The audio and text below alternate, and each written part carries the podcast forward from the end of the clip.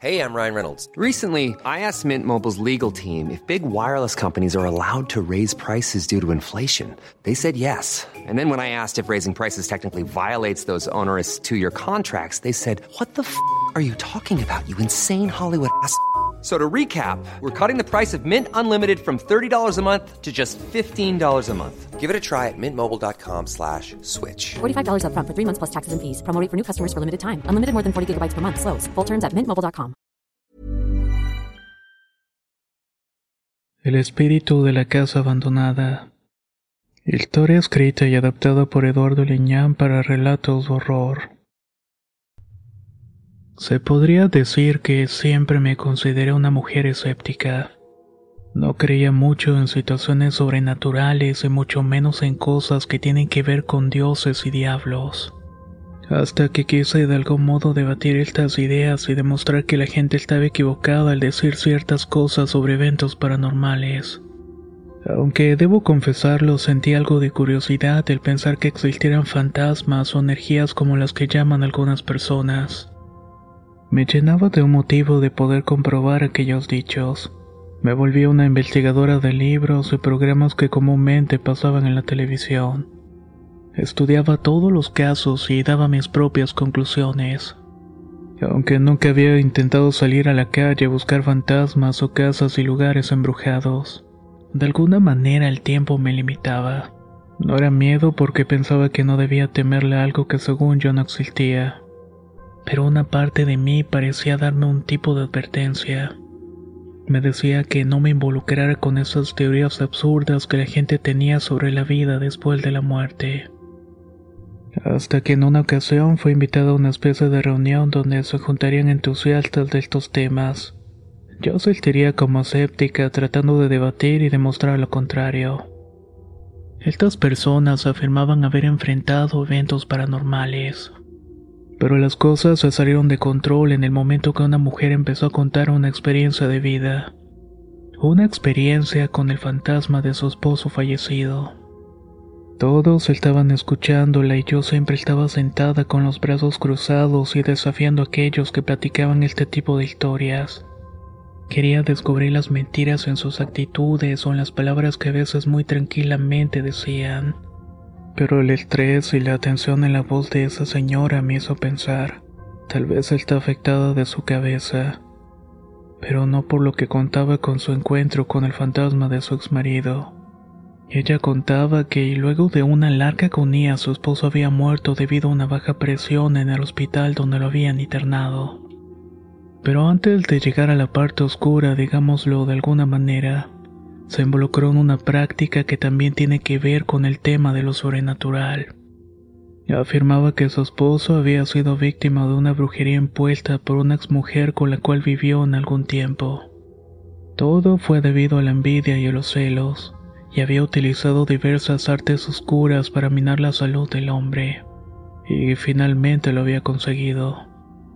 Aunque ellos no eran creyentes de esa situación, fueron a buscar ayuda alguna vez pero nadie les pudo echar la mano y curar el supuesto problema que tenían. Esto lo terminó llevando a la muerte. Pero decía que su espíritu no podía descansar en paz porque tenía pendientes y cosas que dejó inconclusas al momento de morir. De tal manera que mucha gente que conocía su caso afirmaba que su marido buscaba la manera de comunicarse para lograrlo. Lo hacía a través de un espiritista que se puso en contacto con el ánima del hombre y entregó un mensaje muy importante que la mujer no quiso revelarnos. Pero y mientras la escuchaba no podía esbozar una sonrisa de burla y cuestionamiento. Quería descubrir la verdad de todo aquello. La gente me confrontó y me decía que si no era creyente de esas cosas mejor me retirara de la reunión. Quise demostrar que no estaba ni a favor ni en contra hasta que un hombre salió a opinar. Era un tipo que permaneció sentado sin decir una sola palabra durante todo ese tiempo. Me habló lanzándome un reto. Dijo que él conocía una casa embrujada muy cerca de donde estábamos. Un sitio donde habían ocurrido tragedias y había un sinnúmero de historias fantásticas. Historias que surgían de la oscuridad de los pasillos podridos de aquella construcción. La gente de la colonia que rodeaba la casa contaba anécdotas acerca de ruidos pero también de manifestaciones de fantasmas y otras cosas horribles que perturbaban la tranquilidad de los alrededores. Entonces el hombre me dijo, si eres tan valiente, si no crees y si deseas buscar la verdad, te invito a que vayas una noche a recorrer aquellos pasillos. Así te vas a dar cuenta de lo que estoy hablando. Si eres alguien que no tiene conocimiento y se niega a creer que hay algo ahí más allá, ese lugar es el ideal para que tu mente comience a creerlo. No lo puedes hacer de día, pues las ánimas les encanta la ausencia de luz, y ahí es donde viven muchas de estas. Toda la gente estaba entusiasmada y apoyaba al hombre, quizás por mi grosería de querer insultar la memoria del marido y de la mujer, pero en realidad no quería causar conflictos. Sin embargo, y debido a toda la presión de la gente que ejerció sobre mí, acepté ir a recorrer aquella casa siempre y cuando alguien me acompañara, pues realmente no quería ir sola por motivos de seguridad. La gente decía que era algo común que dijera esa clase de excusas para no entrar en las casas embrujadas, en especial esa que todo el mundo conocía por las leyendas que circulaban. Pero me dijeron que debía entrar y recorrer ese lugar. Así me dijeron que iba a comprobar algo en lo cual no creía, y en lo cual creía que iba a ser un error y una pérdida de tiempo. De tal manera que otra persona se ofreció a llevarme y otro para acompañarme mientras hacía el recorrido haciendo un recuento de las historias que se escuchaban acerca del lugar en el cual decían que se había cometido un crimen. El dueño de ese lugar había asesinado a su esposa e hijos matándolos con un cuchillo de cocina. Después esta persona se dio un tiro.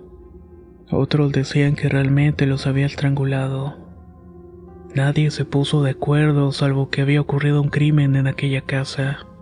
Después de buscar un poco de información relacionada me di cuenta que era cierto. En ese lugar había ocurrido una tragedia donde había muerto una familia.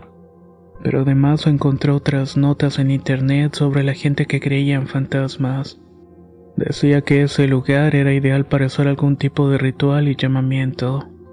La razón era la tremenda carga energética que había ahí, producto de la tragedia que según eso había abierto vórtices para que los espíritus entraran. El sitio era fascinante en cierto modo. No dejaba de ser inquietante al ver algunas fotografías del interior del lugar, y créame que por un momento quise declinar. No quería hacerle caso a ningún reto tonto de gente igual de tonta. Llegó el día y aquellas personas que se habían ofrecido a acompañarme estaban tocando la puerta de mi casa. El lugar no estaba tan lejos de ahí, renuente y algo impaciente tuve que salir. La idea era simplemente entrar, recorrer la casa y salir. ¿Qué más podía pasar? No pensaba en otra cosa que fuera a ocurrirme. Me fui lo más cómoda posible y fue dispuesta a cumplir con el reto que me habían lanzado, aunque sabía por dentro que era un terrible error. Para hacerlo más difícil y complicado, la noche era oscura y tormentosa. Recuerdo que mientras íbamos de camino a este lugar muchas ideas anidaron en mis pensamientos sobre todo en qué nos íbamos a encontrar en este lugar. Ni siquiera conocía la casa a la perfección, pero cuando llegué me di cuenta que era un lugar abandonado. Era una construcción de material en el cual se notaba el descuido en las fachadas. La humedad manchaba las paredes, además que carecía de puertas de entrada y ventanas. Probablemente efecto de la rapiña, aunque debo decir que era un lugar bastante grande. Era quizá la construcción más amplia y grande que había alrededor, por lo que recorrer el lugar iba a llevar algo de tiempo. Al no tener experiencia de nada en ese sentido, solamente llevaba una lámpara para medio reconocer el terreno. Iba el hombre que me había retado y un par de amigos de él. Una mujer mayor que supuestamente conocía la historia de la casa y se dedicaba al esoterismo y su esposo. Estos mismos comentaron sobre los crímenes y el sitio maldito que era. No era nada alentador, sin embargo, y luego de llegar comenzamos a adentrarnos en el sitio. La tormenta pronto llegaría y hacía sonar un viento bastante extraño. Este se colaba por los rincones de la casa con una sensación helada. Al momento de adentrarme en el primer pasillo tuve una sensación de inquietud. pero a la vez sentía mucha curiosidad y el impulso de explorar un lugar como ese. Había basura y pobredumbre por todas partes y era evidente que a veces la gente sin hogar usaba ese sitio para dormir o hacer cosas peores. Pero lo que verdaderamente llamaba la atención no solamente de mi curiosidad, sino también de las personas que me acompañaban. Era el hecho de que ahí también celebraban rituales de magia negra y brujería. Lo pudimos comprobar por los grafites que simbolizaban esta clase de prácticas. Me imaginé que eso siempre sucedía en lugares abandonados, así que no me sorprendía mucho. Había investigado acerca de casas abandonadas y este tipo de prácticas eran comunes, pero al estar allí de verdad te abrumaba en muchos sentidos. Luego de pasar la estancia y un gran salón nos dirigimos a la parte donde había un área de juegos. Más allá estaba el patio abandonado. Noté que había una puerta muy vieja que no se habían podido robar por estar incrustada en la pared. Estaba ligeramente entreabierta, así que tuve que empujarla y entrar para llegar al vestíbulo. Estaba ligeramente iluminado por una luz de lámpara donde más allá era un patio vecino. Lo único que podía escuchar eran nuestros pasos que resonaban por todo el lugar. Hacían eco y se complementaban con el retumbar del cielo que anunciaba que pronto caería la tormenta. Luego de estar mucho rato ahí no vimos ni escuchamos realmente nada fuera de sitio. Estaba algo decepcionado y la gente solamente se miraba entre sí, mientras salían para esperarme en el auto para marcharnos. Estuve tomando fotos porque tal vez en ellas se vería algo, pero cuando me dispuse a marcharme un ruido muy extraño me paró en seco. Era proveniente de uno de los pisos superiores y sonaba como si alguien estuviera arrastrando algo. Un mueble tal vez, o al menos eso pensaba. Ese momento clave en el cual la incredulidad y el miedo se juntan para darte una idea sobre lo que está pasando. Esto te hace actuar y la curiosidad termina por hacer el trabajo. Así que lentamente subo las escaleras y sentía que mi corazón latía fuertemente. en cada paso que daba sentía un sabor a hierro en mi boca mientras mi respiración se agitaba más y más. Me iba adentrando en la oscuridad del sitio iluminado apenas con la lámpara que llevaba en la mano, la cual sinceramente no servía de mucho. Mientras más me acercaba el ruido se hacía más fuerte y más siniestro. Estando arriba pude contemplar un largo pasillo lleno de escombros y puertas entreabiertas. Algunas estaban ausentes, pero otras permanecían ahí. Breves rechinidos podían escucharse cuando éstas se movían ligeramente por el viento que se colaba por las ventanas. Y de pronto, la última puerta de aquel pasillo noté un breve destello.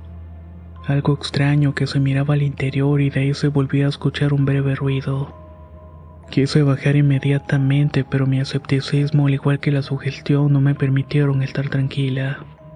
Escuché una tenue voz que parecía provenir de ahí. Imaginé que se trataba de alguien en problemas o pidiendo ayuda. Me acerqué lentamente, escuchando únicamente mi respiración agitada y el crujir de los escombros debajo de mis pies. Al asomarme con cautela al interior vi una figura encorvada sobre lo que solía ser un colchón. De primera instancia imaginé que se trataba de algún indigente, pero me llamó la atención que la figura estaba vestida con ropa muy formal.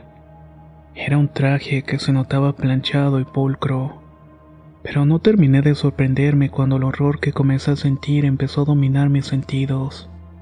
Mi cuerpo también se vio afectado, pues no me podía mover con facilidad. El hombre tenía su rostro y manos manchadas de sangre. Ese rostro se notaba muy demacrado.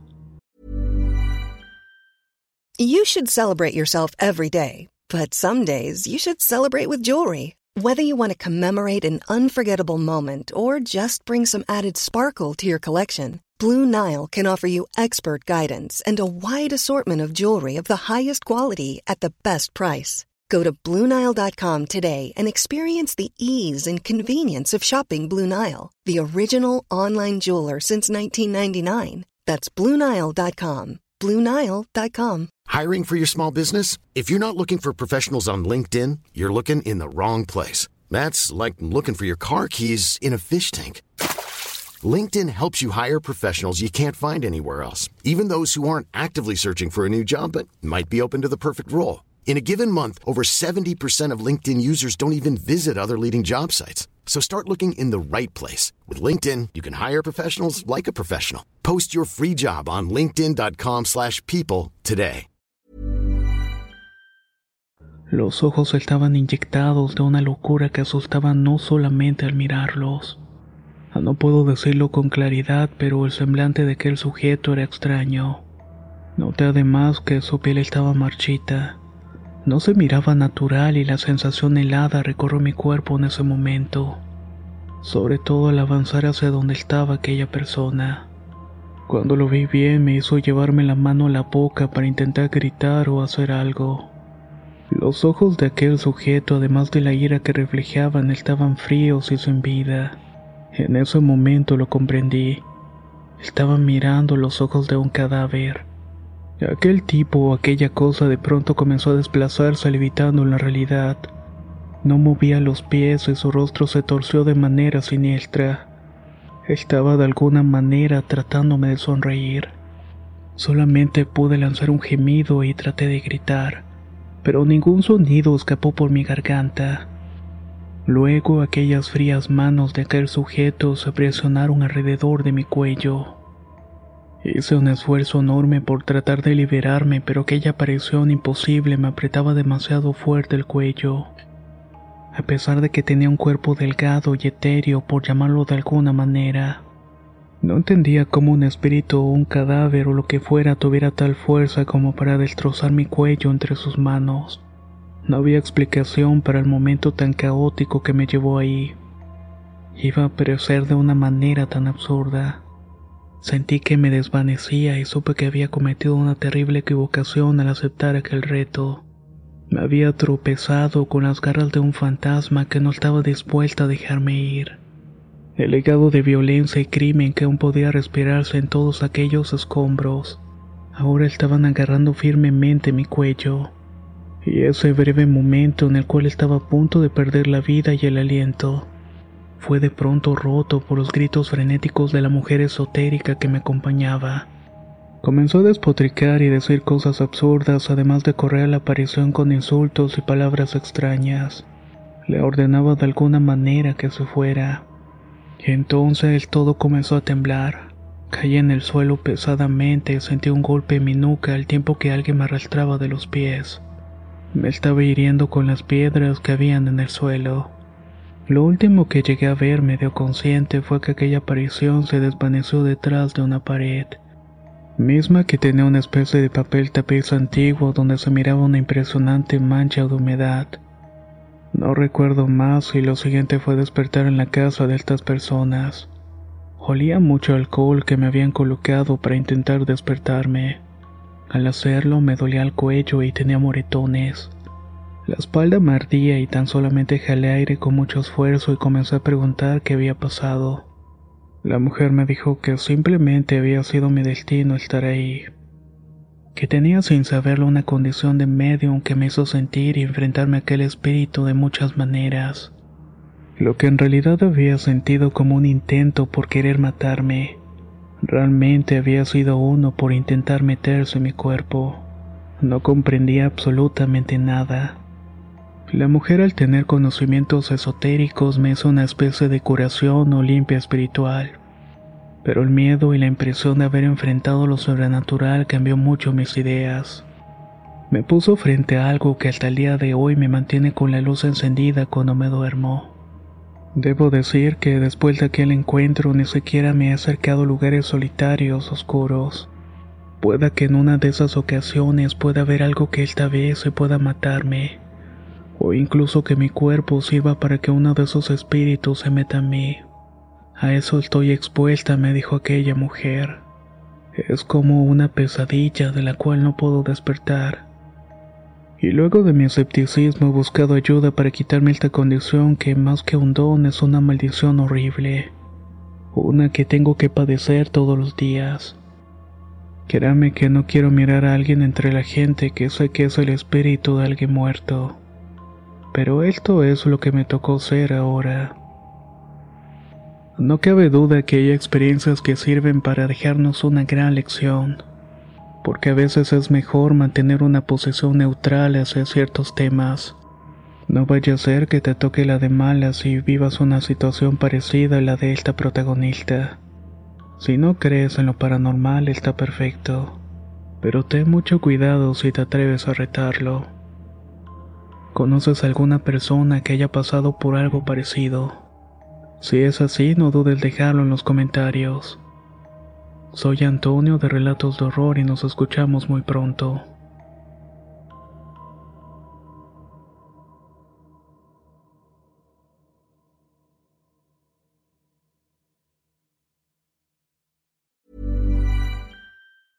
Hey, it's Danny Pellegrino from Everything Iconic. Ready to upgrade your style game without blowing your budget? Check out Quince. They've got all the good stuff shirts and polos, activewear, and fine leather goods, all at 50 to 80% less than other high end brands. And the best part? They're all about safe, ethical, and responsible manufacturing. Get that luxury vibe without the luxury price tag. Hit up quince.com slash upgrade for free shipping and 365 day returns on your next order. That's quince.com slash upgrade.